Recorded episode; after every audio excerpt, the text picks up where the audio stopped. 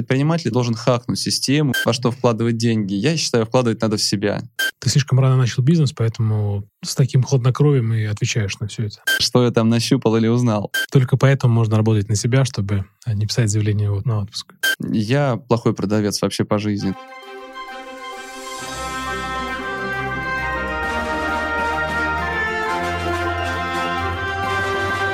Привет, друзья! Вы слушаете подкаст «Зачем я это делаю?» И я, Иван Нестратов, автор и ведущий подкаст про осознанность, желание меняться и двигаться вперед. Он о людях разных профессий и сфер деятельности. А выпуск подготовлен при поддержке компании Cleverance. Cleverance — программа для штрих-кодирования и RFID. И кто же наш сегодняшний герой? Сегодня у нас владелец компании For Office, Aspire.ru, новой линии продвижения, Ателье Resize и несколько других компаний, автор и ведущий подкаста «Практика Days», мой коллега Борис Преображенский. Борис, привет. Привет, Иван, спасибо за приглашение. Спасибо тебе большое, что пришел, очень быстро согласился. Очень приятно, что э, ты нас посетил. Первый вопрос, который у меня сразу же возник, у тебя на Фейсбуке и в приветствии, который я озвучил выше, очень много бизнесов. Скажи, а можно тебя назвать э, серийным предпринимателем?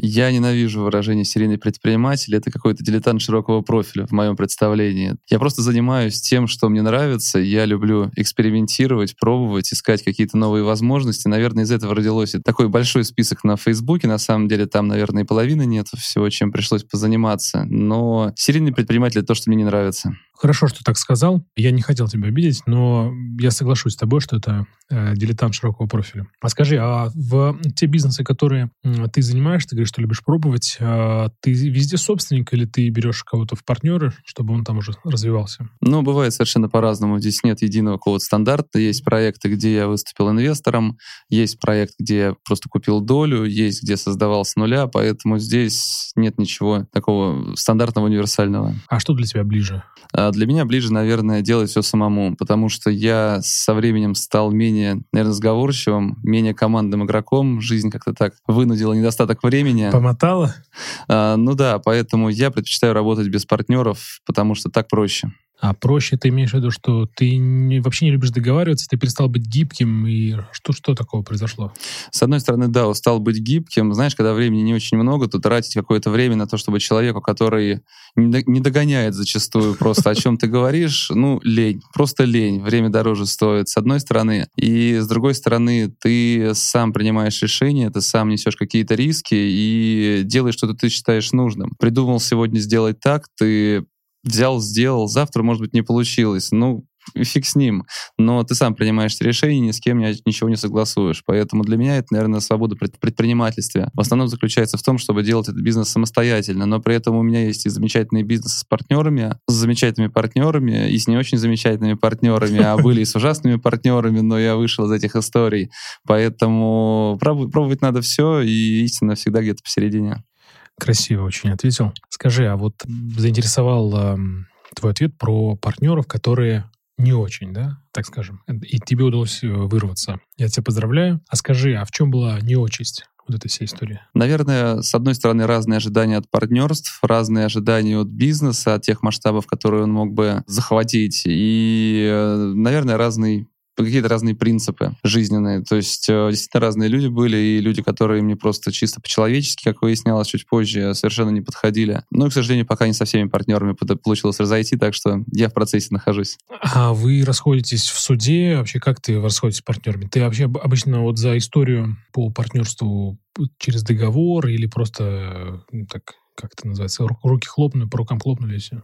По-разному. Было и по рукам хлопнули, потом оформили. Было, что и сначала оформили, а потом решили, что не было смысла оформлять или переоформляли. То есть совершенно разные истории были. И в целом лучше, конечно, все сразу на берегу оформлять, все, чтобы было четко подкреплено. Но тут э, все зависит от людей, от их репутации. Если они подведут изначально, то что же говорить о будущем? Если говорить о какой-то большой компании, естественно, необходимо сразу же все сформализовать. Я понял. А для тебя несколько бизнесов, да, вот мы, я, мы сейчас разговариваем про эту историю, а это как диверсификация, да, ты не держишь яйца в одной корзине, или как это можно назвать? А понятно, а... извини, ты, понятно, что ты пробуешь все новое, я так понял, что это такой интерес, да, попробовать там, там, там, но это просто ли интерес, или это диверсификация все-таки? Я не знаю, это неосознанный выбор. То есть, знаешь, а, много лет назад, еще в бытность студентом Мехмата МГУ, я начал создавать интернет-магазины. Так получилось, в дальнейшем они выросли в foroffice.ru и в ряд других проектов. И в какой-то момент мысль появилась а, у меня там, с несколькими партнерами о том, что в стране здорово продавать лес. И мы сделали, построили лесопилку свою. То есть у нас, конечно, ничего не взлетело. Так сложилось, было огромное количество факторов. Наверное, не для этого подкаста обсуждать причины. Но после этого появился интерес сделать кафе, ресторанчик свой и еще какие-то проекты. Знаешь, бывает, э, ложишься спать или просыпаешься и думаешь, какая классная идея. У меня обычно все начиналось с того, что продумав идею, какую-то концепцию, я бежал, выбирал домен, покупал домен, а потом уже могли пройти, как в случае с кафе, там пройти 3-4 года, и я открывал эту кафешку, э, занимался этим бизнесом, но все начиналось именно с идеи, совершенно не подготовленной, не продуманной, просто вот прилетело в голову, и поехали. А ты э, идею как? Вот расскажи, как это все создается. То у тебя рождается идея, ты ее вынашиваешь, ты с кем-то советуешься, у тебя есть там какой-то советчик, коуч, тренер, ментор, там, не знаю, с женой разговариваешь. Ты как пытаешься ее продать им, рассказываешь, как у тебя происходит это вот э, зарождение, от этапа зарождения да, до реализации, сколько вообще времени? Совершенно по-разному. Говорю, как было с кафе, то есть это прошло, там, годы прошли, прежде чем я действительно приступил к реализации этого проекта. А кафе работает сейчас? Нет, я уже лет, наверное, семь назад 6 назад, я уже не помню, продал этот бизнес просто потому, что им надо заниматься. Опять-таки, я достаточно много попробовал и могу много рассказать про разные бизнесы, что я там нащупал или узнал. Раньше я, наверное, болтал слишком много, всем рассказывал о своих идеях, потом понял, что лучше это вынашивать, там, не знаю, там неделю, месяц э, в себе, потом, наверное, разговаривал в основном с женой на тему разных идей, а сейчас я понял, что есть замечательнейший инструмент обстучать идею об друзей и знакомых, предпринимателей. И, знаешь, бывают идеи, которые зажигают тебя, ты берешь, думаешь, так, это связано, там, не знаю, там, с IT, с вот с этим, с этим, с этим.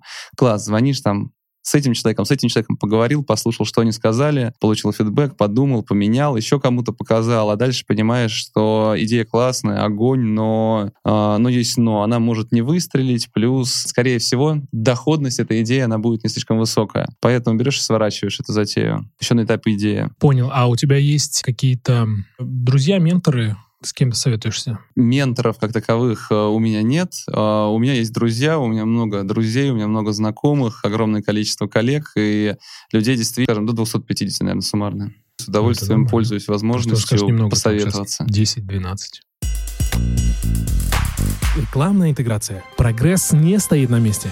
Казалось бы, еще вчера я не умел ходить и говорить, а уже сегодня хочу рассказать вам о том, как легко можно упростить сложные бизнес-процессы и складские операции. Клиенты компании Cleverance тоже признаются. Раньше мы так не умели. А сегодня у них есть программное обеспечение Cleverance, которое позволяет принимать два груза одновременно, выполнять несколько различных операций в одно и то же время, а также работать автономно при отсутствии Wi-Fi, учитывать цвет и размер товара и обмениваться текстовыми файлами, если требуется такая необходимость. Всего-то и нужно, что настроить софт под себя и получать удовольствие от того, что теперь вы умеете. Скидка 50% на склад 15 и магазин 15. По промокоду «Зачем я это делаю?» Все подробности на cleverance.ru. Погнали дальше. Скажи, а ты сейчас э, скупаешь вообще бизнес? Думаешь ли про это? Ничего не скупаю, никакие бизнесы не скупал. Всегда это было осознанная либо инвестиция, либо каким-то другим образом вхождение в бизнес. А, я мечтаю найти хорошее рекламное агентство, которое мне очень понравится. Чтобы но, купить? Да, но, к сожалению, рекламные агентства, они либо безумно дорогие, хорошие, либо отстой жуткий. Но безумно дорогие, это как, о какой сумме мы говорим? Ну, 100-150 миллионов. Рублей, да? Да. Это... Для меня это безумно дорого. Безумно дорого. Сейчас интересно, нас кто-то слушает, и, может быть, говорит, вот сейчас вот за 90 продамся. За 90 продамся. Борис, а ты, вот мы сейчас разговариваем, да, я понимаю, что такое прям бизнесмен, бизнесмен. А скажи, а почему все-таки пошел в предприниматели, а не в найм? Знаешь, я когда родился, я все душечки смотрел вместе с папой футбол, болел за «Спартак Москва». У меня не было вариантов, кроме как болеть за «Спартак Москва». А сейчас? Ну, собственно говоря, да. То есть я болею за «Спартак». Точно так же у меня родители закончили мехмат МГУ, бабушка с дедушкой работали на мехмате. Я даже не задумывался, что я пойду учиться на мехмат МГУ. Это было логичным. А папа у меня предприниматель, и, знаешь, я никогда не задумывался, буду я предпринимателем, не буду предпринимателем. Как-то вот само это вышло просто, само по себе. То есть... Э это пример отцов, дедов, Ну, отцов, да. Отцов.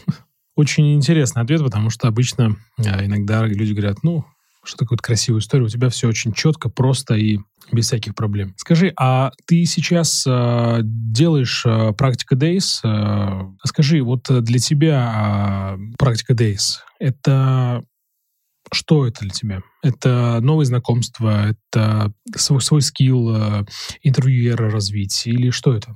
Давай, наверное, с предыстории начну, что практика Days — это была достаточно популярная конференция по e-commerce в России, вторая, наверное, по популярности в России, по количеству участников. С 2014, если не ошибаюсь, года проводила эту конференцию два-три раза в год. И это было замечательное хобби. Оно замечательное, было высокодоходное за счет формата, наверное, который я придумал, и с контента интересного. И, естественно, в пандемию я свернул все брони, отказался от всего, и каким-то образом вот получилось, подумал, что вот здорово делать прямые эфиры. Тут меня пригласили дать интервью, принять участие в видеоподкасте. Как раз это было весной прошлого года. Я принял участие и понял, что действительно классно, надо попробовать. И как-то само по себе, знаешь, я решил, что всегда, по крайней мере, так делал, что если появляется идея, ей не стоит больших денег или трудозатрат ее попробовать, нужно написать сразу же на Фейсбуке, что, ребята, завтра будет вот это. И у тебя нет никаких вариантов. Ровно так же я делал конференции, то есть я думал, вот, дата плохая, а вот там, там соберется ли, соберутся ли ли люди, продадутся ли билеты, что как. А потом берешь усилия нужно только для того, чтобы сделать анонс, что конференция будет, а потом пути назад нет. И ты идешь и делаешь это. Ровно здесь,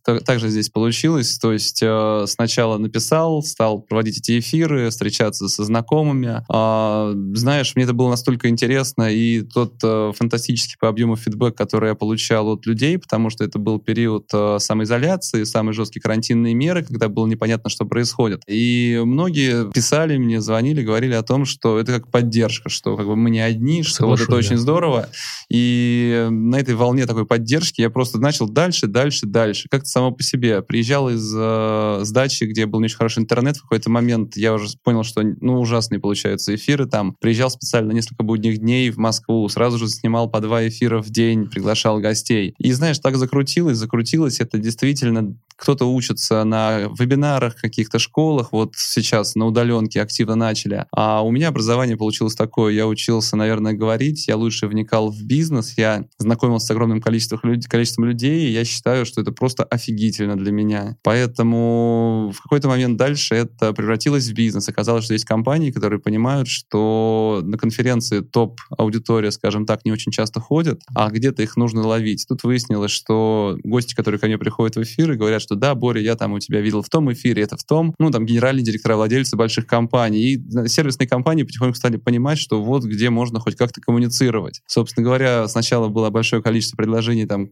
давай мы заплатим тебе там 50, 100, 200 тысяч доходило, и ты нас призовешь в эфир. Я говорю, не, ребят, у меня аудитория хорошая, я не готов. А потом просто вот за логотипчик, упоминание оказалось, что готов достаточно много денег платить. И потом, что компания становится больше. И тут это превратилось, по сути, в бизнес, который приносит огромное количество удовольствия и позволяет мне развиваться. Очень круто. Я сейчас смотрю, и я с тобой согласен, что ты как бы действительно не один, и это элемент поддержки, и люди делятся своими смыслами, инсайтами, что делать, как делать. А скажи, а ты, говоришь, получал много-много предложений. Ты сам находишь э, спонсоров или они сами тебя находят? Я плохой продавец вообще по жизни. То есть я всегда могу сказать, что, ребята, я мог бы продать вам вот это, а дальше кто услышит, тот придет. Поэтому со спонсорами тут работа строится. Как правило, ко мне пришли и купили. Это было и по конференциям. Ну и в целом моя жизнь — это e-commerce. Э, e-commerce, который я строил на том, чтобы показать себя, показать товар, показать это в онлайне или в офлайне где-то, а дальше клиент приходит. Поэтому я я очень сторонюсь той модели, когда ты сам идешь, что-то продаешь. Я не люблю, хотя подозреваю, что умею этим заниматься. Ну, ты говоришь, что ты не продавец, а, смотря твои эфиры,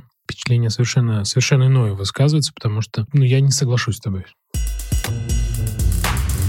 Скажи, а у тебя команда по практика Days, вот нахождение людей, сценарий, э, там запись, монтаж, если у тебя в прямом же эфире там монтажа, получается, нету. Есть ли команда, кто зовет гостей, кто делает твой график там и так далее? Команда есть, это я и Лена, моя помощница. Соответственно, гостей приглашаю я, я, как правило, всех знаю, либо кто-то пишет сам мне, У меня есть файл в Google Docs, который все эти гости получают, выбираю дату, когда мы можем провести эфир. Подключается все это простейшим образом. Я не стал делать видеопродакшн, я пробовал делать видеопродакшн, помучился с разными компаниями. Что ты имеешь в виду видеопродакшн? А, ребята, которые либо э, ведут прямой эфир, э, после этого обрабатывают, выкладывают, размещают классные картинки, заставки, все, чтобы было очень хорошо. А, но я понял, что я хочу делать это здесь и сейчас. Я не готов на это тратить слишком много времени, у меня есть чем еще заняться. И понял, что формат прямого эфира лучше. Гости, разговоры, нажать кнопку «Включить трансляцию», подготовить эту трансляцию, по сути, делаю я, а отредактировать видео, добавить подписи. По достаточно большой объем дополнительных всяких задач делает уже Лена,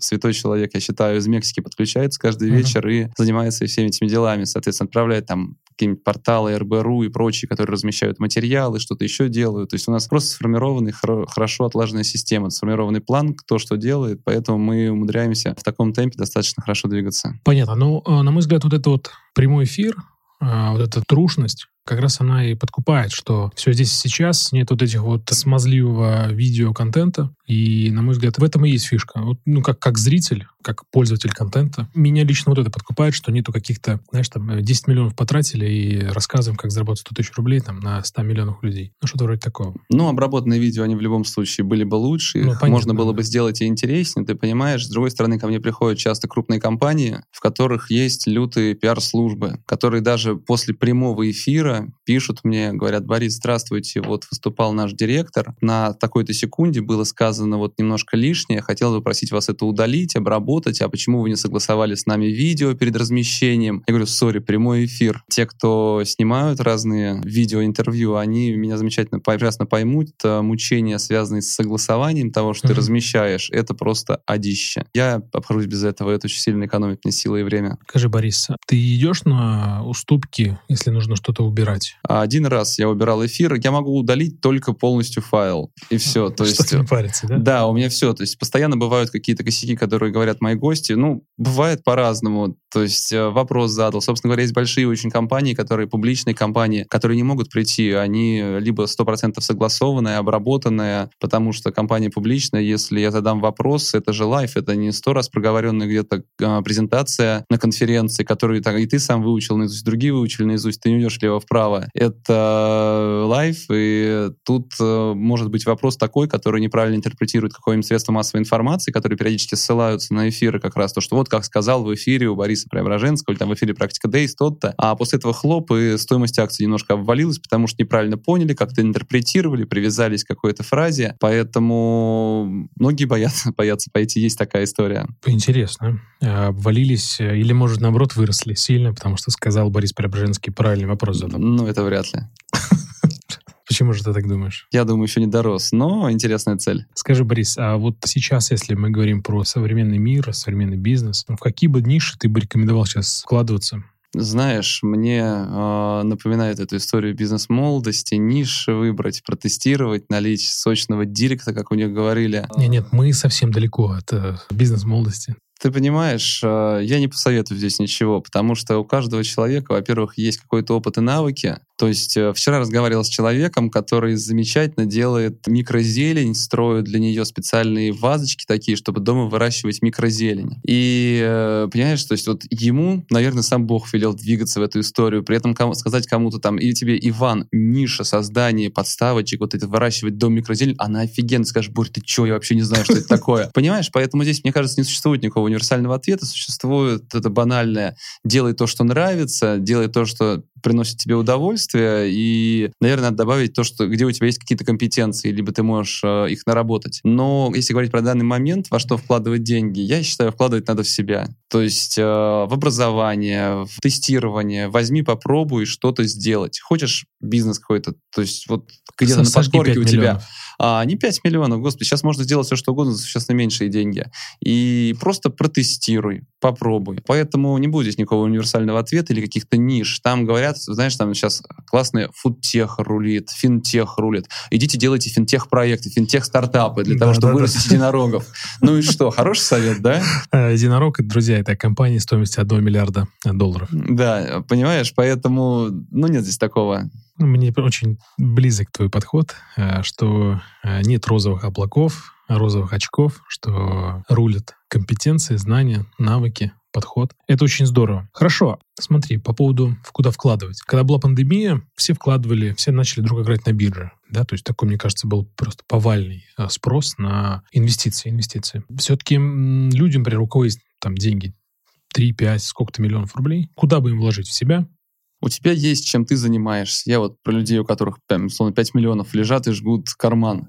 А, есть то, чем они занимаются. Есть то, что им нравится. Ну, действовать я бы вот в этих направлениях действовал. Понимаешь, инвестициями заняться непрофессиональному инвестору, ну, это такая история, довольно-таки опасная. То есть э, нету, все это придумывают те, кто пытаются продать вам либо инвестиционные какие-то проекты, либо продать обучение, либо продать э, какой-то бизнес новый. А на самом деле здесь нет еще раз никакого универсального решения. В конце концов, огромного количества, не знаю, там, скайенгов построить невозможно. Вот он выйдет именно в этой концепции, он один уже получился. Но нет там места 3, 4, 5, 10 компаниям именно в таком формате. Есть другие форматы. Но при этом, послушав, э, там, не знаю, Александра Лариновского, сказать, что, о, классная идея, я пойду делать Skyeng, ну, это глупости, уже нет места. Поэтому, когда кто-то говорит, что он смог построить уникальную какую-нибудь компанию в Москве, которая полностью охватывает всю Москву, ну, смысл какой повторять. Поэтому здесь все-таки, знаешь, предпринимательство само по себе — это творчество, это придумать какие-то новые решения, новые возможности и попытаться их реализовать. То есть, э, знаешь, есть фильм какой-то был, в котором а, совершенно банальная история была, спрашивали на листе А4, нарисовали две точки и спросили там студентов, что ли, как соединить эти две точки кратчайшим образом. Все стали говорить линии, линии. Говорит, нет, лист, сложить, да, сложить лист пополам. Так вот, предприниматель — тот человек, который с моей точки зрения, он должен хакнуть систему и найти способ вот соединить две эти точки минимальным, э, самым простым способом. А дальше какая это будет ниша, какое это будет направление бизнеса, формат, это уже вторично. Поэтому самое главное, близкое тема, интересующее направление и понимание, каким образом можно хакнуть этот рынок. Интересный подход. Хочешь пример приведу? Да, давай, конечно. А, у нас э, с женой, с Надей, был в 2000 2011 что ли, году мы открыли свадебный салон. Знаешь, я всегда был за более высокие средние чеки, чтобы за высокую маржинальность, просто для того, чтобы не строить вот эту оптимизируемую бесконечную систему, чтобы выкрыть какие-то копейки. И мы решили, что классная история, нишевая, это свадебный салон открыть. Вот он здесь на Тульске недалеко находился как раз. Он был на тот момент, по-моему, самым большим свадебным салоном в Москве. Это был интересный бизнес, он работал, да, то есть мы в какой-то момент его продали, то есть все замечательная история была. Успели продать. А, мы успели продать, ну да, у нас тоже, у нас там родился ребенок, было уже не до этого, им нужно заниматься, поэтому тогда и кафе продал, и своим салоном мы продали. То как есть называлось кафе, Борь? Лайв-кафе. Mm-hmm. Было такое, да. Оно стояло в рейтингах афиши вместе с Турандотом и с Пушкиным на первых местах за счет того, что концепция, это то, что приходили знакомые и друзья, у меня всегда был широкий довольно-таки network, а оставляли отзывы, а потом приходил кто-то и говорил, ребят, я выбирал пойти в Пушкин, в Турандот или в Live-кафе. Пришел в Live-кафе, вы что, дебилы, что ли? Вот. А, и потом опять обратно рейтинг поднимался. Ну, это Live-кафе, это отдельная история. То есть с свадебным салоном это закончилось, и через какое-то время мы решили, что нужно куда-то двинуться еще. И нашли на таком а, достаточно бордовом, я бы сказал, океане услуг ателье банальных, а, нашли то направление, которое нам было близко, просто потому что уже был опыт работы со свадебными платьями. Это ателье, которое специализируется на подгонке свадебных платьев. Довольно непопулярная, скажем, услуга, но рынок он есть. А, это дорогие услуги, это штучные услуги. Ты про ресайз сейчас, да? А, да, я про ателье ресайз, да, как раз. Дальше мы поняли, что то есть набрали портных, специалистов, а, и мужские костюмы дорогущие стали делать. Но вот такая нишевость фактически вот среди всяких ателье, всех этих всевозможных ателье, специализирующиеся на подгонке и ремонте свадебных платьев и мужских костюмов. А, вот появилась. Поэтому здесь вот найти какую-то свою узкую нишу в достаточно сложном направлении, э, я считаю, что это возможно, и к этому нужно стремиться. Потому что малый бизнес, э, если его можно сделать высокомаржинальным, хорошим э, и действительно дающим что-то клиенту, это история лучше, чем какой-то большой бизнес, потому что зачастую, ну, опять-таки, разные бывают, а большой бизнес может просто приносить тупо меньше денег. На примере e-commerce проектов мы это замечательно видим. Ну, наверное, смотря Э, e-commerce, e-commerce рознь, наверное.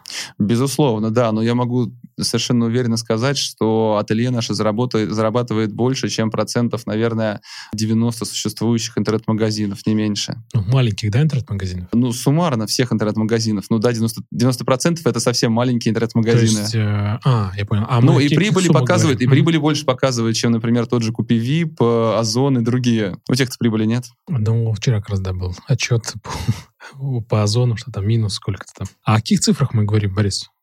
То есть ты говоришь, прибыль там сравниваем. Можешь диапазон перевести? Слушай, ну, это, честно, я не очень люблю говорить о цифрах, то есть это больше удел. То есть это нормальные деньги там с шестью нулями, которые могут получаться. Борис, скажи, вот мы уже полтора года, ты затронул про локдаун, мы поговорили чуть-чуть, что ты да, стал делать практика Days эфиры. Хочу перенестись в то время, когда нас всех закрыли, проговорить про пандемию. А, мы уже полтора, ну, год уже живем в этом ключе. Скажи, как вы встретили э, локдаун? Мы уехали за город, и все было замечательно, по сути. Стой, я имею в виду не как э, семья Бориса Преображенского, а как бизнес. Что поменялось у тебя? Что-то закрыли? Как вообще повели себя? Бизнесы разные. То есть, условно, там одно ателье закрыли. А, ну, на тот момент их было два. Мы как раз строили достаточно хорошие планы на прошлый год, открыть несколько новых ателье. Успели открыть одно, его уже пришлось закрыть, э, арендодатели, ну, это банальная история совершенно То для прошлого года. Да? Ну да, такие арендодатели замечательные были, э, завод Казакова. То есть где- где-то что-то закрывалось, где-то что-то не закрывалось. И так, знаешь, э, сказать сложно достаточно. Основное, что везде есть операционные управляющие, либо партнеры, которые являются операционными управляющими. Поэтому в данной ситуации мне, наверное, было легче, чем им, просто потому что основные решения мы принимали, да, совместно, но операционная работа вся, ее было достаточно много, она была сложной и лежала, безусловно, на их плечах. Собственно говоря, я и понял, в том числе и в этот момент лучше всего ощутил, что занима- заниматься операционкой мне ну, просто совсем не нравится. Соответственно, за вот этот год пандемийный я полностью вышел отовсюду из там намека операционки, по сути, ну, не считая там какие-то фактически малые бизнесы, проекты, где требуется так или иначе участвовать, просто потому что нет такого менеджмента отстроенного, это mm-hmm. малый бизнес. А тоже... ты можешь назвать? До ателье то же самое. А, то есть мы открываем ателье и переезжать будем. Соответственно, в ночь с понедельника на вторник я буду присутствовать при переезде, потому что я хочу проконтролировать помощника, отправить, как бы, что там где поставят. То есть это малый бизнес, сори. Так что приходится самому заниматься. Поэтому я вышел отовсюду из операционки и э, понял, что работать можно много, но можно и не работать много, потому что результат в текущей ситуации он не будет сильно отличаться, просто потому что те ниши, фактически те категории, в которых работают компании, они э, не давали возможности резко куда-то стартануть и вдруг вырасти, или не оборот не попали в те, которые, как ресторанный бизнес, резко схлопывались. Так что, условно, пронесло, я бы сказал. Ну, то есть тебе повезло, ты считаешь? Я, ну, что значит повезло, не повезло? Повезло, наверное, тем, у кого спрос резко попер. А у вас в офисе вот, а, резкого спроса не было, то есть мы закрывались, потом открылись, а мы получили отложенный спрос в первые месяца после открытия. Ты поэтому... имеешь в виду закрывались, ну, просто локдаун? Вы работали, да, на локдаун, да? я не помню, мы я уже забыл, там, сколько мы там, две недели не работали, неделю не работали. Честно, я уже не помню, это было так давно. Соответственно, открылись, да, там был отложенный спрос через какое-то время, то есть э, все было достаточно неплохо, но все удержалось. А удержалось, потому что у тебя менеджмент так построен, или за счет чего? За счет чего получилось удержаться? Ну, тут, наверное, два фактора. Первое, это что конкретно эта категория сильно не просела настолько, насколько могла бы. А второе, наверное, самое главное, это команда, действительно, которая занимается этим бизнесом. То есть вообще, наверное, команда — это самое ключевое для любого бизнеса после, все-таки после именно а, самой концепции. Потому что в идиотский бизнес можно набрать замечательную команду, но сама эта идиотская идея, она просто никуда не вылезет. Какая бы команда ни была здоровская. Ты говоришь про идиотский бизнес, а можешь пример привести какой-нибудь, на твой взгляд, идиотского бизнеса и сильной команды? Нет, ну это я могу тебе пример сказать. Открыть здесь на первом этаже, например, э, сауну и пригласить туда лучших топ-менеджеров и самых крутых саун здесь. Здесь такое по вечерам пустое место достаточно, и будет ли эта сауна пользоваться спросом? Большой вопрос. Угу, я понял. Ты... Ну, я пример образный. Да, да, я просто думал, может быть, есть какой-то пример из твоей, из твоей практики. То есть, э, возвращаясь э, к вопросу, то, на твой взгляд, первое — это концепция, второе — команда. Да. И это, благодаря этому вы э, устояли в пандемии. В первую очередь благодаря команде, во второе ко- концепции. Я просто говорю то, что какая бы ни была команда, если кон- там самая ниша неудачная была, то тебя, да. не спасло бы, да. Посчитаю, что да. Ты считаешь, что те ниши, которые ты выбрал, они были удачны сейчас после этого, после, э, так сказать, прошедшей пандемии? Что такое удача? То есть, если бы я пандемию заработал по итогам прошлого года, года достаточное количество денег, чтобы попасть в список Forbes, наверное, удачные. Ты, ты понимаешь оценку удачности. То есть, э, Выбери сам. я считаю, что все очень удачно. Хорошо. А давай тогда двигаться дальше. Ты говоришь про команду. Ты сейчас э, сам занимаешься наймом людей? Нет, я не работаю сейчас, по сути, ни в одном бизнесе, соответственно, не занимаюсь наймом. То есть только какие-то там топовые руководители, где приходится принимать участие, да, но и то в минимальном объеме. А почему ты так решил? Потому что операционка, опять же. Ты знаешь, э, во-первых, это мне не очень интересно, раз. А, ну, это, собственно говоря, не приносит мне какого-то удовольствия. Второе, это, наверное, что команда должна подбираться непосредственно под руководителей, которые руководят компанией, с которыми в будущем с сотрудниками этим работать. Ну и в-третьих, что есть обученные специалисты, HR, которые лучше, чем я, смогут понять, насколько данный конкретный человек подходит под этот тип работы, под этот тип команды, под этот э, типаж его руководителя, и в конце концов под рабочее место в углу, я не знаю, там в кабинете без окна. Вот, это сделаю не я. Поэтому я не вижу смысла сейчас этим заниматься. Самые важные позиции, да, ну это, знаешь, было там пару раз, там три раза за последний год. Просто я почему спрашиваю? Я хотел спросить у тебя еще, на что ты обращаешь внимание при найме, по каким ценностям ты набираешь себе в команду. Вот э, ты, наверное, сможешь да, ответить, по каким ценностям ты набираешь себе в команду людей? Все равно же у тебя есть какие-то, ну, помощницы, какие-то еще люди, с которыми ты работаешь? Операционные директора. Раньше, много лет назад, я занимался непрерывно наймом всех подряд. Ты И так знаешь, говоришь, как будто тебе сейчас там э, 60 и 30 Ладно, лет Мне назад. всего 37, да. Да. То есть, ну, конечно, начиналось все это почти, сколько уже, 20 лет назад. Поэтому времени действительно много прошло. И раньше, да, это были непрерывные собеседования, какие-то выборы. Я никогда не задумывался о том, подходит мне человек, не подходит человек. То есть это было все естественным образом. То есть, знаешь, э, человек, который ты понимаешь, что Ну, поясни, пожалуйста, да, естественным образом. да, компетенции есть, он тебе симпатичен. С этим человеком ты готов был бы выйти на поле и сразиться против, не знаю, там, а, преобладающих сил противника. Поэтому, не знаю, получалось само по себе. Я очень много лет считал, что это мой дар, находить людей. Действительно, люди со мной работали ну, потрясающие. Многие ушли, кто-то там свои бизнесы сделал, кто-то продолжает до сих пор работать. И это было замечательное время. А потом появился, я сейчас говорю про фор-офис, э, впервые HR в компании. И тут выяснилось, что текучка-то может быть еще меньше. Люди могут еще более целево приходить на свои позиции. И я понял, что мои золотые ручки, которые можно применить везде, они дадут результат, это а, бред полный. Поэтому руководители, да, потому что здесь все-таки должна быть определенная химия случиться с человеком, если говорить о том, чтобы с ним работать. Но опять-таки сейчас это, если говорить про фор-офис, важнее, чтобы генеральному директору э, удалось поймать эту химию с человеком, а не мне, просто потому что я в операционке сейчас не занимаюсь. Откровенно скажи, а как ты принял это то, что у тебя нет дара? Ты запросто. Я не знаю, ты понимаешь, мы каждый день с чем-то миримся. Вот здесь молодой человек зашел, да, который нам помогал настраивать. У него такие мышцы, да? Вот. Мы же с тобой совершенно нормально понимаем, что у нас такой бицухи не будет, да? Скорее Наверное, всего. да, да, да. Да, ну окей, и не будет. Но здесь то же самое. Не будет у тебя компетенций а, крутого HR, пока ты не научишься. А то, что нам повезло выбрать людей, сотрудников, ну это здорово, но это нужно делать именно в команде с теми же HR. Поэтому, знаешь, я вообще всегда, то есть вот это стремление быть первым, быть первым во всем, я всегда исходил все-таки не вот от этого. Мне не нравится вот стремиться выиграть в игре. Смысл выигрывать в игре, а, по результатам которой ты ничего не получишь. Это и фактически там в покер не на деньги с друзьями. Зачем? Я не, не умею в это играть. Поэтому я всегда стремлюсь просто, знаешь, минимальными усилиями добиться максимального результата. А победа это не максимальный результат, А победа — это максимальный результат, когда ты за победу что-то получаешь. а получаешь а, удовольствие или деньги.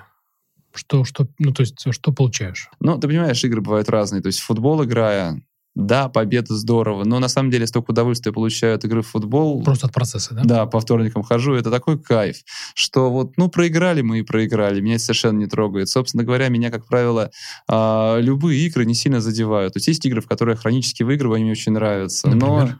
а, какие-то матчи коры, настольные игры, там их определенное количество, там шахматы мне нравится выигрывать, еще. Но мне настолько без разницы, ну, проиграл я игру.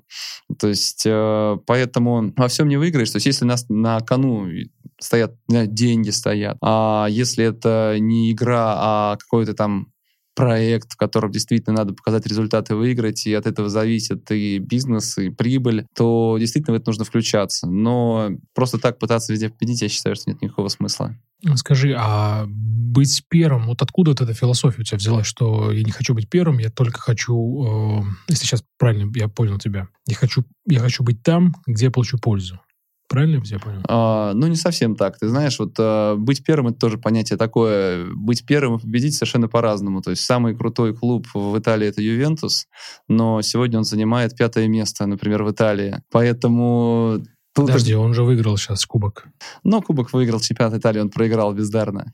А, я, к примеру, просто говорю, то есть быть первым и побеждать в малозначимых сражениях, э, играх, это совершенно разные вещи, я считаю. Угу.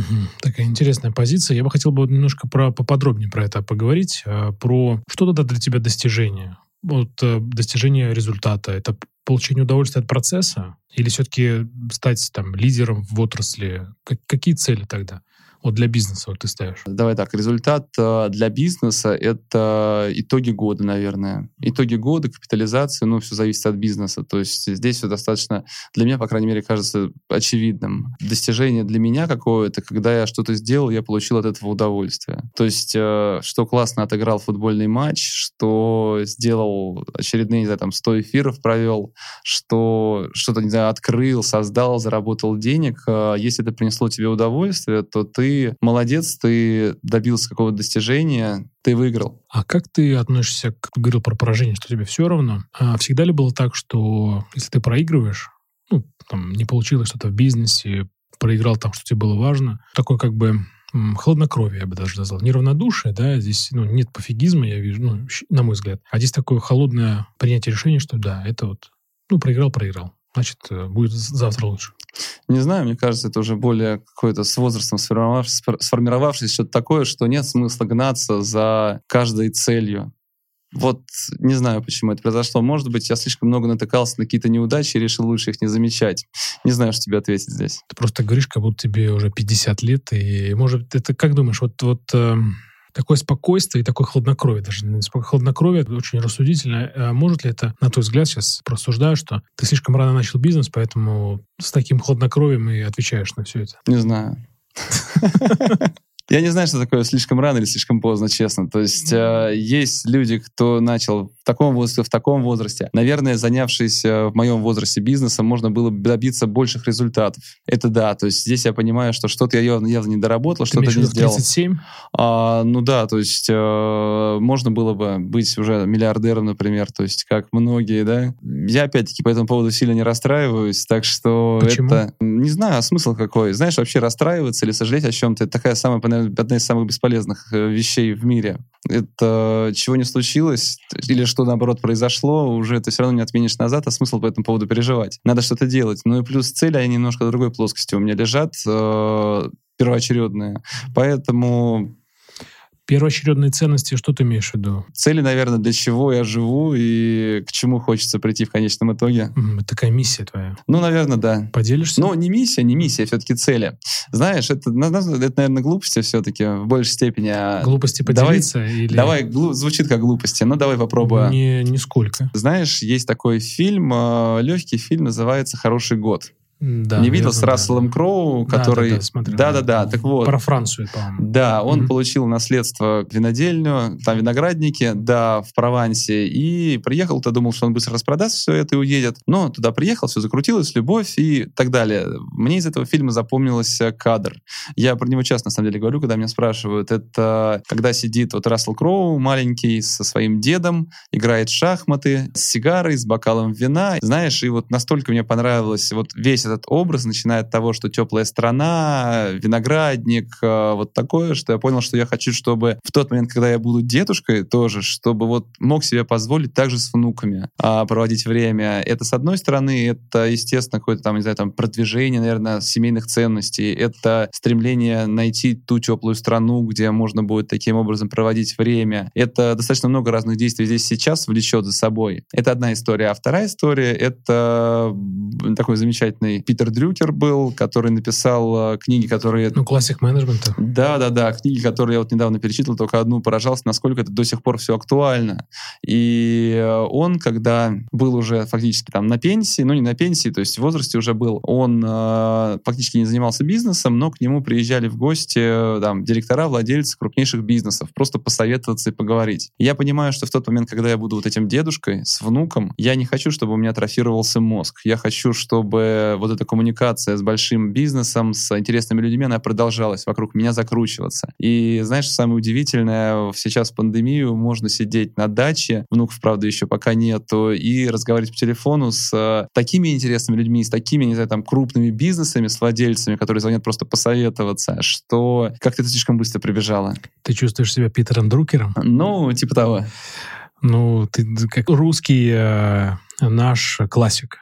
Назовем, назовем так, если ты позволишь. Хочу спросить тебя про детей, говорим, и хочу тему детей еще дальше чуть продолжить. Что ты думаешь по поводу того, чтобы оставить бизнес по наследству, вот по этой истории? Ты бы хотел бы, чтобы твои дети пошли в твой бизнес, например, работать в foroffice.ru, например, или в Versailles, ну или вообще в другие какие-то твои бизнесы, не может, они будут еще созданы? Вопрос такой, у меня старшему 8 лет, младший 4. Честно говоря, вопрос сродни тому, а в каком ты хотел бы, чтобы гробе тебя хоронили. То есть я об этом не задумывался, и даже, честно Хорошая говоря, оценка, не, да. хочу, не хочу задумываться. Я думаю, что все должно идти естественным путем. Я надеюсь, что дети вырастут э, более, наверное, осознанными, подготовленными к той реальности, которая будет э, на тот момент царить, находиться вокруг, и они выберут тот путь, который, естественно, мы поможем с Надей им определиться, если потребуется, но это будет их собственный выбор, они с нами поймут, чем они хотят заниматься. А с нас это, наверное, хороший старт, образование, семейные ценности и возможность не ограничивать себя в фантазии, а что бы можно было бы попробовать такого интересного. Но я бы, да, хотел бы, чтобы они пошли, наверное, в первую очередь по предпринимательской стезе, но совершенно не обязательно, потому что просто понимаешь, если они будут предпринимателями, то в целом и бизнес будет успешный, а может не очень успешный. Взять внуков и приехать ко мне куда-нибудь в жаркие страны, они могут хоть завтра в любой момент. А когда ты работаешь в найме, нужно будет писать заявление на отпуск. Поэтому у меня все исключительно этим ограничено. Хорошая история. Только поэтому можно работать на себя, чтобы не писать заявление на отпуск. Ну, бывают ситуации такие, да. Хорошо. Наблюдал у тебя в ленте несколько раз, что ты, как некий проводник, э, имея своих знакомых, рекомендую покупки бизнеса. То есть ты знакомый продают бизнес, и они используют тебя как источник, площадка для продажи. Скажи, а можно ли назвать это тенденцией, что в 2021 году люди стали чаще продавать бизнесы? Так, давай вот мне площадка, это примерно как гробиком обозвать. А, а, смотри, Facebook.ru. Площ... Нет, пла... меня используют как площадку, ты говоришь. Все-таки нет, это не площадка. Знаешь, ко мне просто сейчас... Как проводник проводник. А ко мне просто совершенно разными вопросами, знаешь, такими, Борис, а подскажите, пожалуйста, а где обналичивать деньги лучше? Вот, начиная от таких, заканчивая от достаточно больших компаний, то есть там сети, ну, небольших сетей, там до 20 магазинов, с вопросами, Борис, слушай, а посоветуй, пожалуйста, вот, вот все эти цифровые трансформации, а что вот с этой точки зрения нам нужно делать? Потому что всякие консультанты, агентства нам что-то впаривают. Ну, вот ты реально расскажи. И я каждый день, ну, соответственно, тут ищу работу, ищу сотрудников, э, ищу подрядчиков, и я каждый день плаваю в бесконечном океане в мессенджере, в мессенджерах, отвечая на все эти вопросы. И, собственно говоря, та же продажа бизнеса — это одно из обращений, которое я понимаю, что люди попробовали то, то, то, то, то, но мне было интересно написать, э, потому что у меня есть люди, кому интересен, может быть, подобный бизнес. Поэтому я стараюсь, да, использовать какой-то медиаресурс для того, чтобы помочь людям просто, и все. То есть это не бизнес никакие для меня, собственно говоря, как и помощь в подборе персонала, а e-commerce топов и в поиске работы. То есть это такая а, социальная нагрузка. Но это помощь твоим э, коллегам, друзьям, знакомым, или ты делаешь это специально, ну, за деньги? Нет, я никакие деньги за это не беру, собственно говоря, как у меня нет никаких платных консультаций, упаси бог. То есть это все, все бесплатное. И это очень большая, на самом деле, сложность, нагрузка, потому что когда ты начинаешь отвечать. Э, я раньше не осознавал этого, а сейчас вот ты открываешь мессенджер, и ты умереть можешь, потому что когда ты ответил последнему, ну, это редко бывает, тебе те уже первые ответили опять по новой часто, и это просто тяжело бывает. То есть я один раз написал пост э, грустный на эту тему. Мне стали писать меньше, во-первых, сначала знакомым, потом стали писать, что я понимаю, что это не очень времени много, но, вот, ну, пожалуйста, ответь, вот да. маленький вопросик, если не сложно, ответь. Пользоваться социальными сетями, естественно, для продажи бизнесов, для покупки бизнесов, для поиска сотрудников, да для чего угодно. Мы перемещаемся потихонечку в, в интернет, в онлайн, полностью уходим туда, соответственно, наши дети уже будут такими digital native, и они-то будут жить еще более глубоко погрузившись туда. Поэтому все переходит туда, знаешь, как новые медиа. То есть э, мы еще 10 лет назад, наверное, не могли бы говорить о том, что а, там центральная площадка по e-commerce, по контенту для e-commerce станет YouTube-канальчик. Ну, там медиа, такое кроссплатформенное медиа Практика Days, а то, что мы с тобой будем там делать аудиоподкаст, записывать, то есть это будет тоже популярная история. Поэтому да, все глубже и глубже проникает в digital. Это совершенно нормально, я думаю. Знаешь, это когда еще, ну, в общем, лет 15 назад или сколько уже прошло, 12-13 назад, мне говорили, Борис, ты что, в интернете продавать огромные там полиграфические какие-то плоттеры печатные, кто их будет в интернете покупать? Вот. И, понимаешь, с тех пор я слышу применительно вместо плоттеров там то появляются там курсы английского языка, то еще что-то. Все говорят, да это не будет там работать, не будет. Нефть не будут покупать в онлайне и так далее. В итоге все покупают в онлайне, а машины продаются в интернет-магазинах. Поэтому все движется туда. Поэтому это совершенно не страшно. А запросов, э, да, продают много кто, покупают много кто и используют, естественно, онлайн и рекомендации для этого. Такой нескромный вопрос. А почему ты делаешь это бесплатно? Ты поддерживаешь свое эго? А, я не умею брать деньги. Знаешь, есть такой э, комплекс самозванца. Да, конечно. Я да. еще не успел изучить, только название услышал это. Я думаю, что это... Видео, да. да, я думаю, что это больше про меня, потому что, знаешь, когда меня спрашивают, Борис, а посоветуй, пожалуйста. Вот это, это, это много сообщений ежедневно таких. Мне сказать, вот скажи, скажи, пожалуйста, а кто ведет, э, не знаю, там, подкаст, зачем я это делаю? Мне же нужна одна секунда, чтобы им ответить, да? И таких вопросов односекундных, скажи, пожалуйста, а кто, я не знаю, там, э, руководит e-commerce вот в этой компании? Скажи, пожалуйста, а кто самый крутой спикер для вот такой конференции? Скажи, а какая эти компания лучше всего для нас подойдет? Одну секунду. Что мне сначала, ссылку на оплату присылать или что мне делать, понимаешь? А вопрос, Борис, у нас все плохо, вот вообще не знаем, что делать. Естественно, я постараюсь либо в переписке, либо там созвониться, что-то сказать, потому что люди пойдут к каким-нибудь консультантам в агентство, а их там просто разведут. Поэтому, да, я не умею брать за это деньги, собственно говоря, по этой причине я закончил заниматься. Была такая затея Ecom HR. Я собирал резюме, я делился с компаниями, я с помню, хорошими. Google Docs, да, да, да, да. А, очень много собралось, и много людей вышло на работу. В итоге зачастую компании ни компании, ни сотрудники спасибо не говорили, то на веренице каких-то HR всяких собеседований терялась вообще какая-то связь, ну, как бы, связь с тем, что Борис Преображенский там порекомендовал этого человека, а, то я там узнаю, ты еще ищешь работу? Ой, нет, я вышел вот в эту компанию работать, большой детский ритейлер, директором по маркетингу, а мне не ритейлер спасибо не сказал, не сам это не сказал. И знаешь, когда еще стали говорить, слушай, такая да, слушай, спасибо большое, нам помог с э, там, исполнительным директором, а вот мы еще digital-директора ищем. Не я говорю, поможет, ты еще, да? чувак, ты мне еще спасибо не сказал вообще за того. Вот. Я понял, что, знаешь, это не бизнес. То есть, э, как на этом заработать денег, я поговорил с Аленой Владимирской, она рассказала, как это все работает. И я теперь все мысли не говорю, идите к Алене Владимирской, полтора, слушай, я уже забыл, полтора или два оклада, и вам найдут человека. Или и на все. вакансию она еще размещает. Ну, нет, хочешь, чтобы нашли, вот, пожалуйста. И я испытываю огромное удовольствие, облегчение, когда вроде и человека, ну, как бы не послал, ты ему дал оптимальный вариант, и при этом себя не загрузился, потратив все несколько секунд на ответ на вопрос. А, то есть очень здорово а, быть знакомством с Борисом Преображенским, если ты продаешь какие-то услуги, и он скажет, так, все, вот и так, ага, здесь так, э, заказ воды, так, это вот сюда.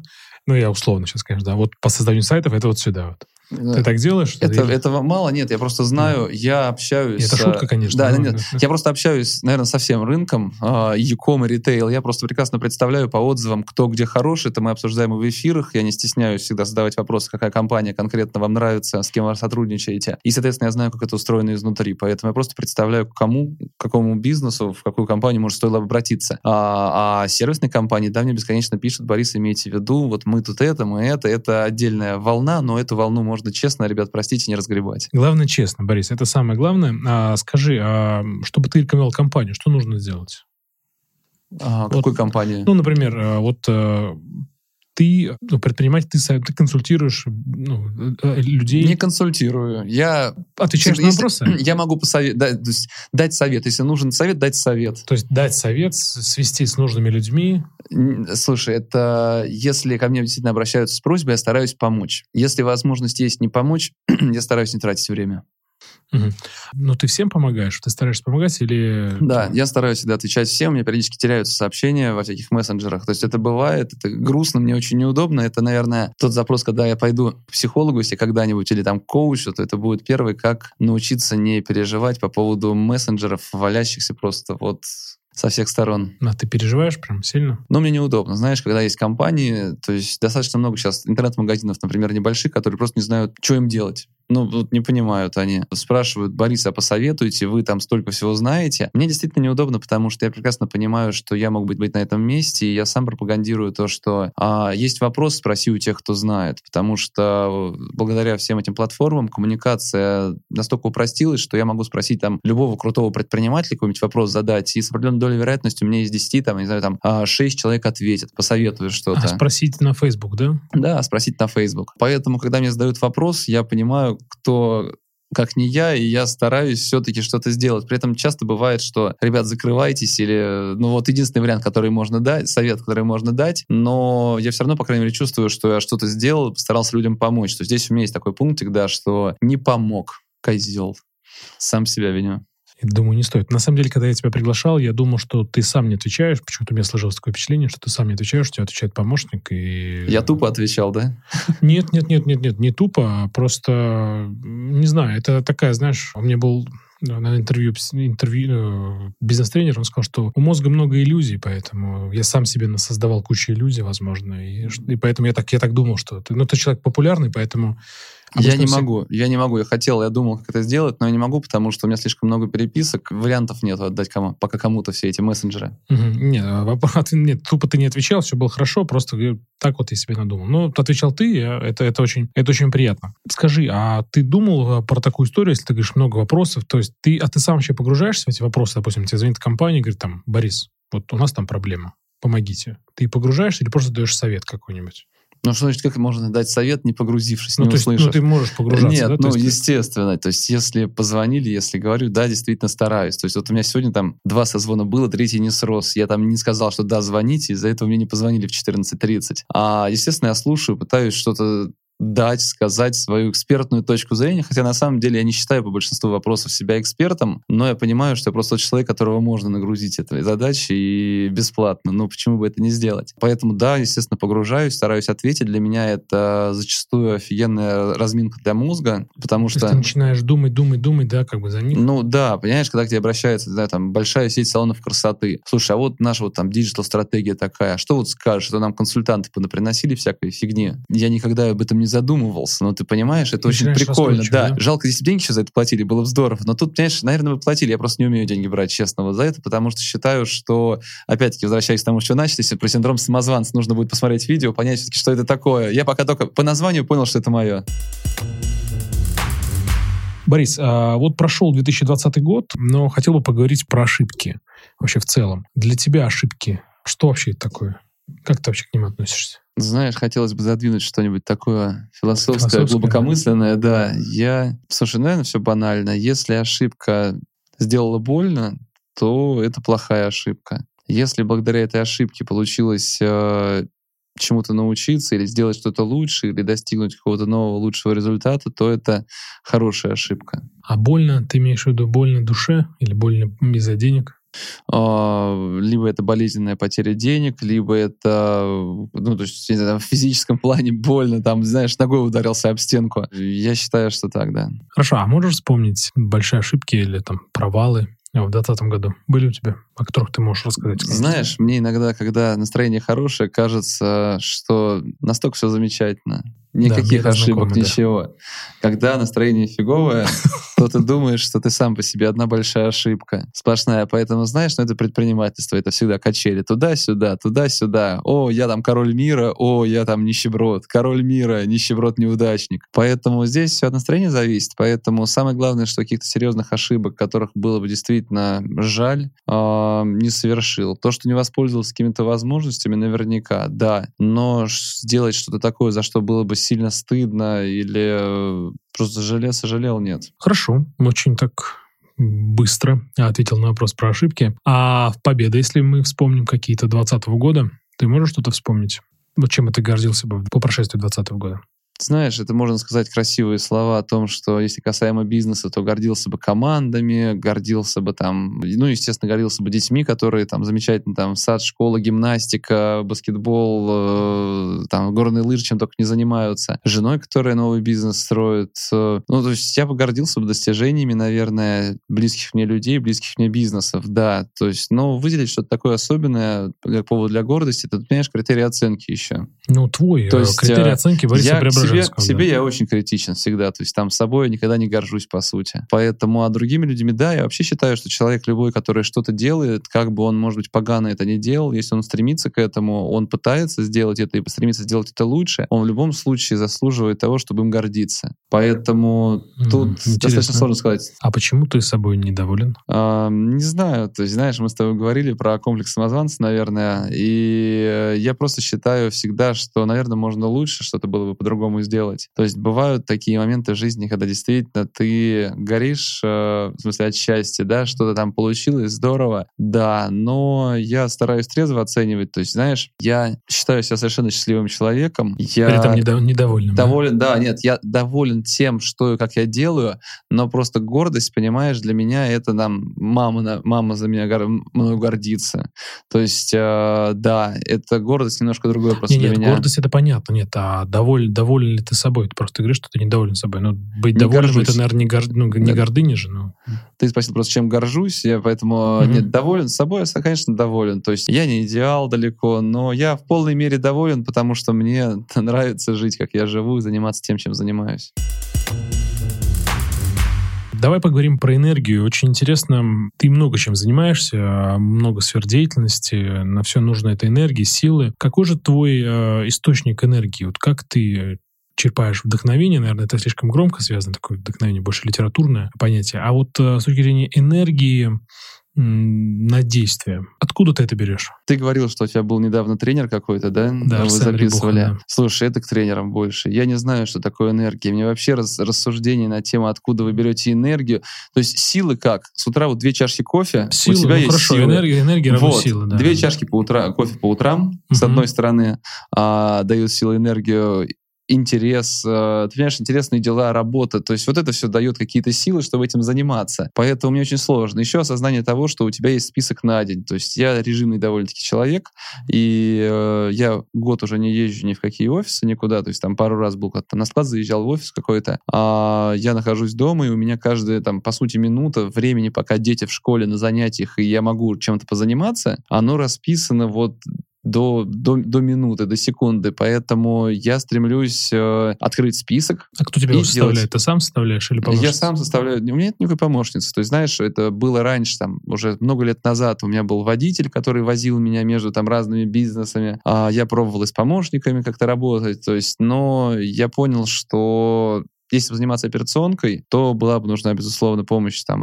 ассистентов, еще кого-то. Но в моем режиме мне нет было необходимости в водителе, просто потому что в этот момент а, Uber активно развился. Я понял, что это удобнее и выгоднее получается кататься на Uber, с одной стороны, и с помощниками. Ну, я попробовал, но я понял, что большую часть задач легче мне делать самому.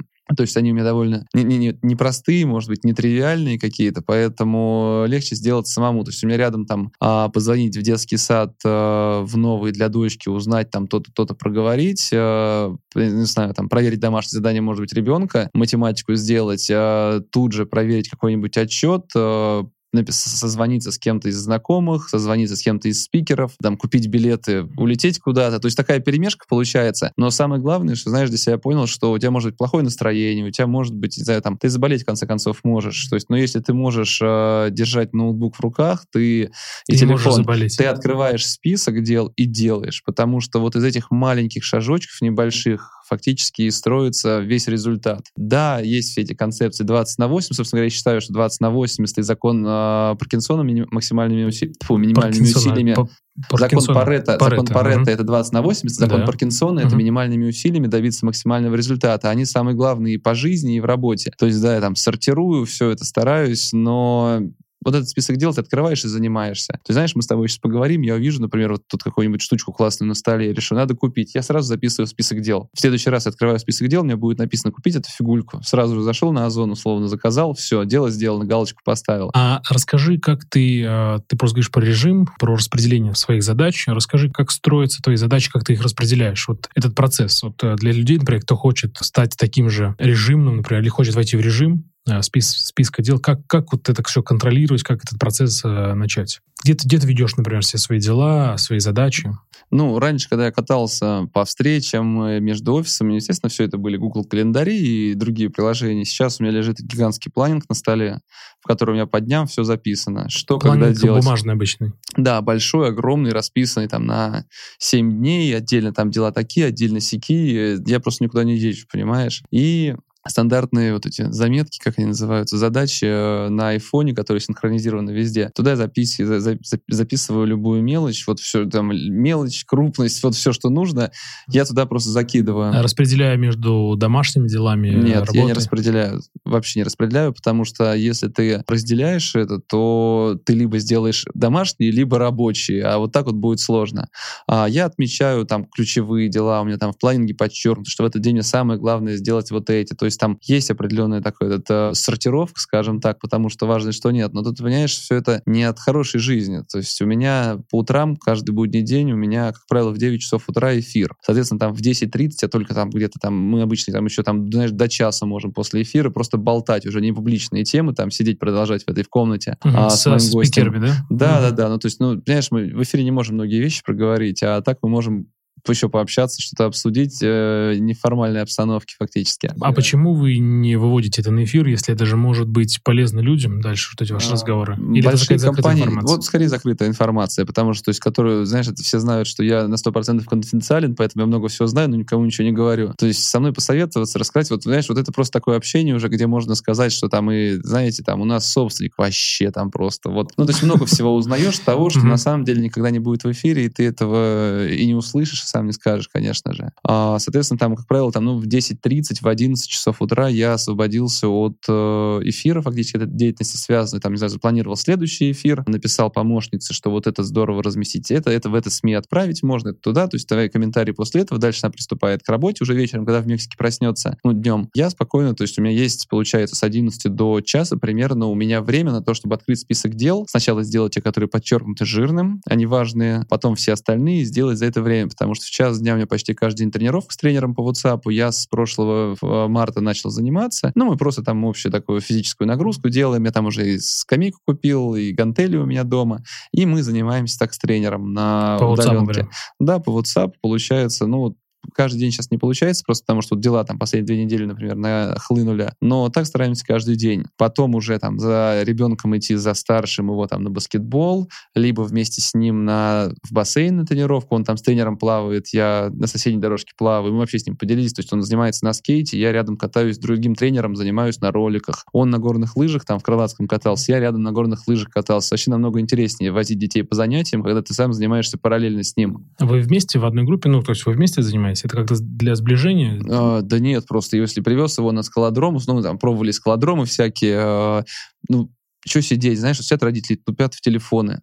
Ты возьми, залезай рядом на скалодроме. Ты возьми, если он там на скейте с тренером, ты возьми себе тоже инструктора, найми, возьми ролики и научишься кататься на роликах. И, ну, то есть это во многих всяких вещах. То есть мы еще какие-то такие пробовали, то есть занимаемся. Ну, это очень действительно не сближение даже, это просто для тебя круто. Надо получать удовольствие. А тут для многих, как на каторгу, едут ребенка вести на занятия. Ну да, хороший э, пример. Да, и, соответственно, вот пока он не вернулся из школы, пока не повели на следующие какие-то занятия, есть время еще там с двух там часов до трех до четырех поработать. И понимаешь, дальше уже дети вернулись, пришли, там уже какие-то обсуждения с женой, с детьми, я папа поиграю, еще чем-то позаниматься, там какие-то домашки, и все у меня как такового времени в день что-то сделать, есть, ну, то есть его мало.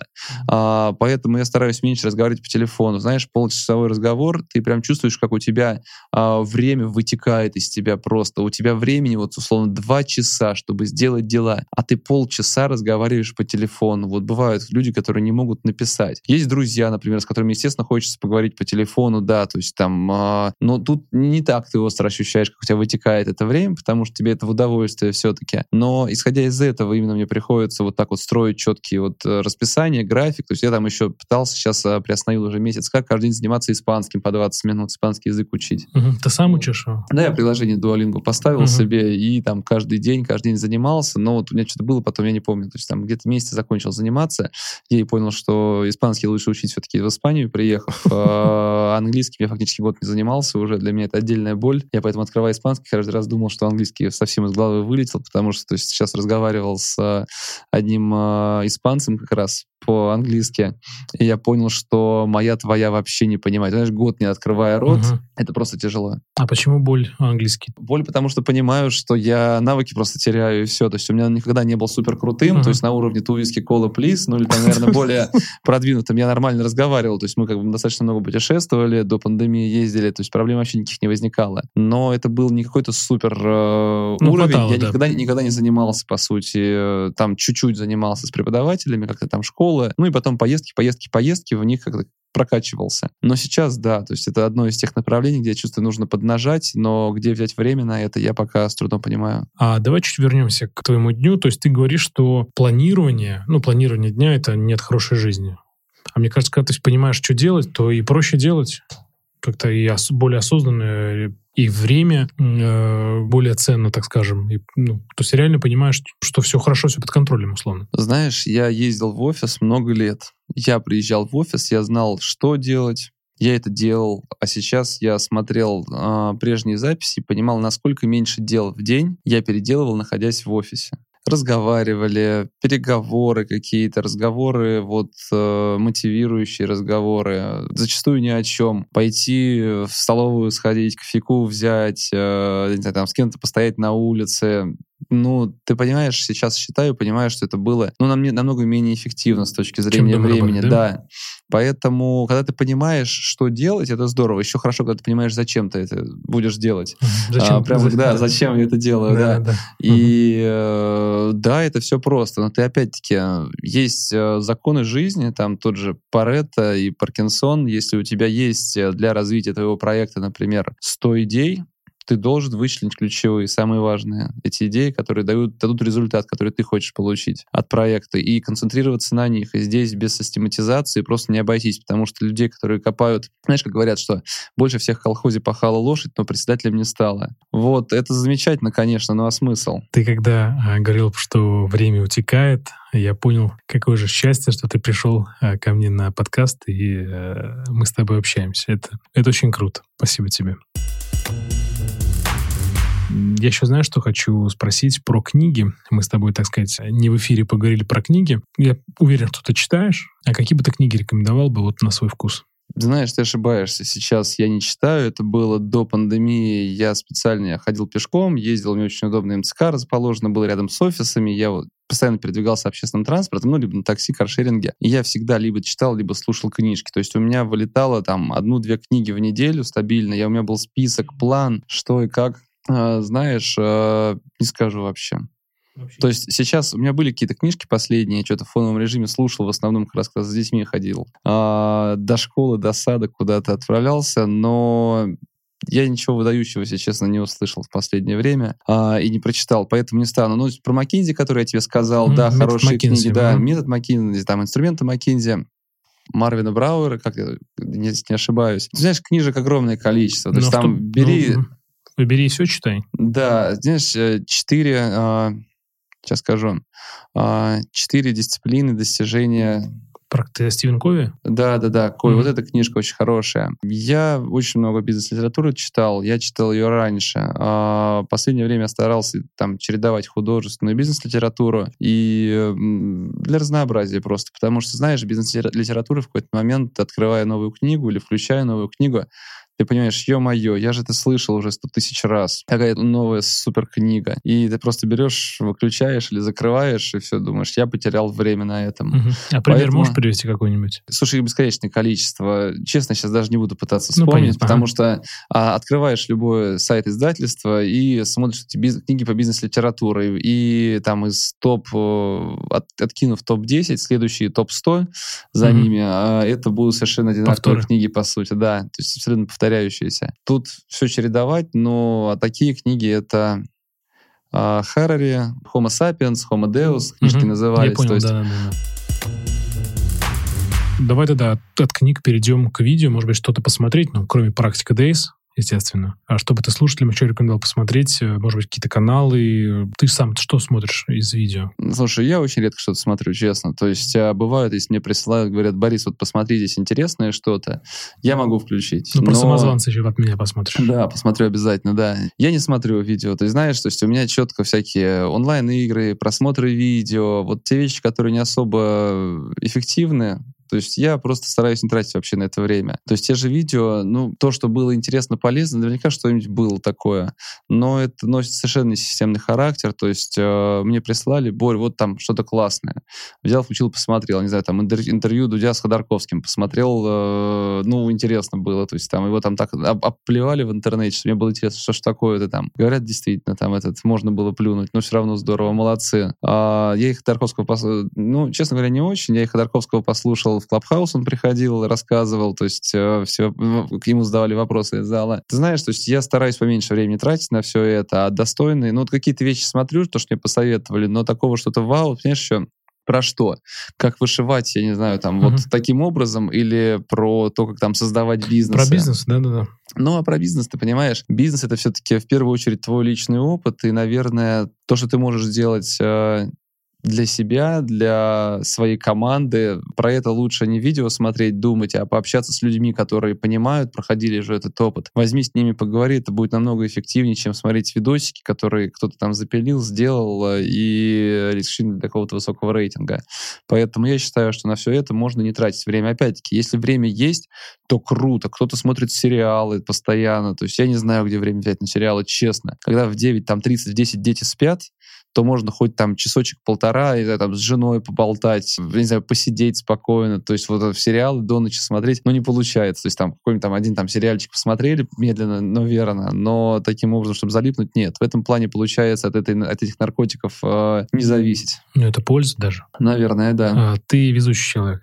Это, Но это... в этом плане, безусловно. А вот э, сейчас такая модная тема, все-таки мы не про книги все-таки говорим, про развитие, компетенции. Как тогда ты э, вкладываешь в себя с точки зрения развития? Ну, начнем с того, что все-таки практика Days для меня стала практика замечательным Days, да. образом, да, вложить в себя. А, я сейчас пошел на несколько курсов, у меня только начались а, как раз на этой неделе. Я понял, что я разговариваю с людьми в эфирах, я задаю вопросы, я стал изучать, то есть я хочу пойти там по журналистике немножко позаниматься, и я понял, что тут знакомые как раз устроили а, небольшой курс по коучингу, там сертифицированные коучи, про ну, что такое коучинг, как работает. А коучинг — это как раз про вопросы.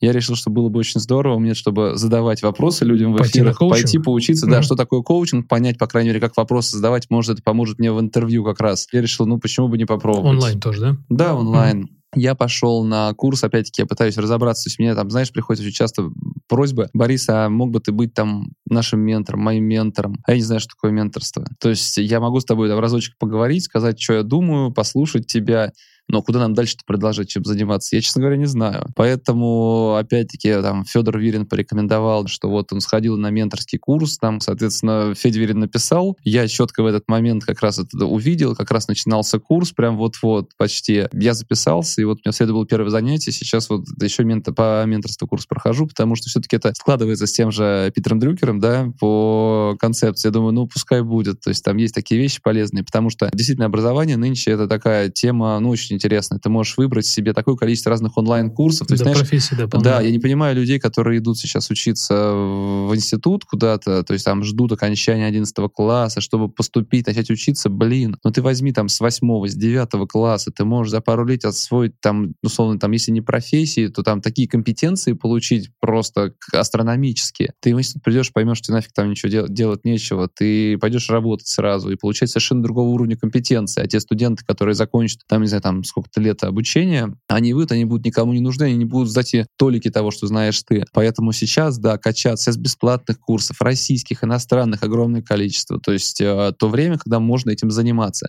Но знаешь, что самое важное, это все-таки э, любое занятие, как я проговорил про испанский, который там 15-20 минут в день, а самое главное — привычки. Здесь я на 100% уверен. То есть э, каждый день по чуть-чуть занимайся, и будет результат. Вот самое важное, потому что э, вот там в свободное время взял, сделал.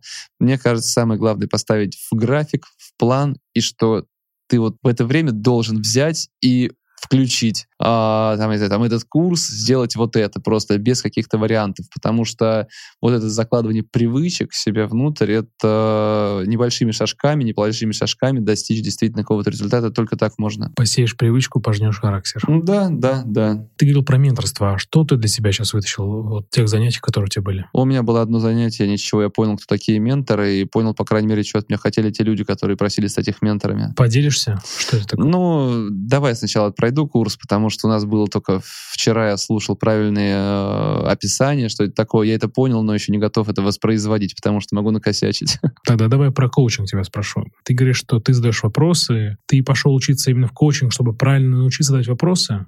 Чтобы понять, каким образом это могло быть полезно мне в рамках эфиров, да. Угу.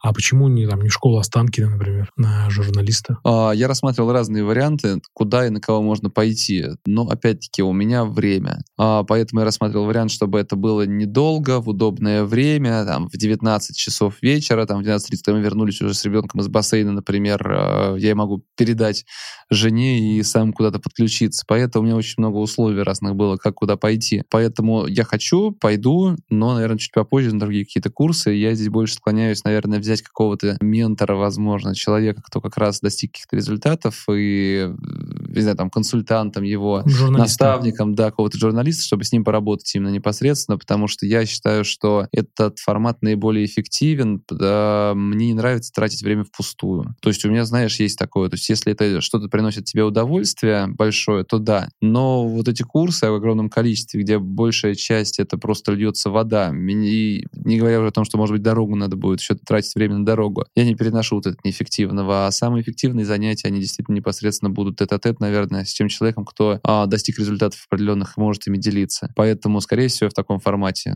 займусь этим. Понял тебя. Ну что же, Борис, и самый сокровенный вопрос в конце а, нашей передачи, который я задаю нашим героям, нашей программы. А зачем ты это делаешь? Э, ты работаешь чтобы что? Я работаю, наверное, потому что это моя жизнь. То есть я получаю от этого удовольствие, я люблю жизнь, я люблю людей, работать с людьми, делать что-то для людей. И, наверное, я просто не вижу другого способа, кроме как э, быть собой, э, да, иногда распыляться, заниматься совершенно разными вещами, заниматься не очень эффективными вещами, э, даже общаться с людьми, наверное, иногда, которые мне не интересны. Но в целом это, знаешь, моя жизнь, нужно отдавать себе отчет, что все, что я делаю, это, наверное, счастье есть, что я могу себе позволить этим заниматься. Поэтому, наверное, я это делаю делаю, потому что это моя жизнь, и я такой. Спасибо, Борис, за твои сегодняшние ответы, за наш с тобой разговор. Было очень полезно, очень приятно, много для себя э, полезного открыл. Многие даже на некоторые ответы на некоторые вопросы сегодня для меня были по-новому. Спасибо тебе большое, что пришел. Друзья, это был Борис а, Преображенский и подкаст «Зачем я это делаю». А, не забывайте на нас подписываться, ставьте нам оценки, и подписывайтесь на нас, чтобы не пропустить новые серии. Это был подкаст «Зачем я это делаю?». Я Иван Нестратов и Борис Преображенский. Спасибо, друзья. Иван, спасибо большое за приглашение. Очень здорово получилось. Э, действительно здорово у тебя и успехов проекту. Спасибо тебе, Борис, большое. И Пока. Пока-пока.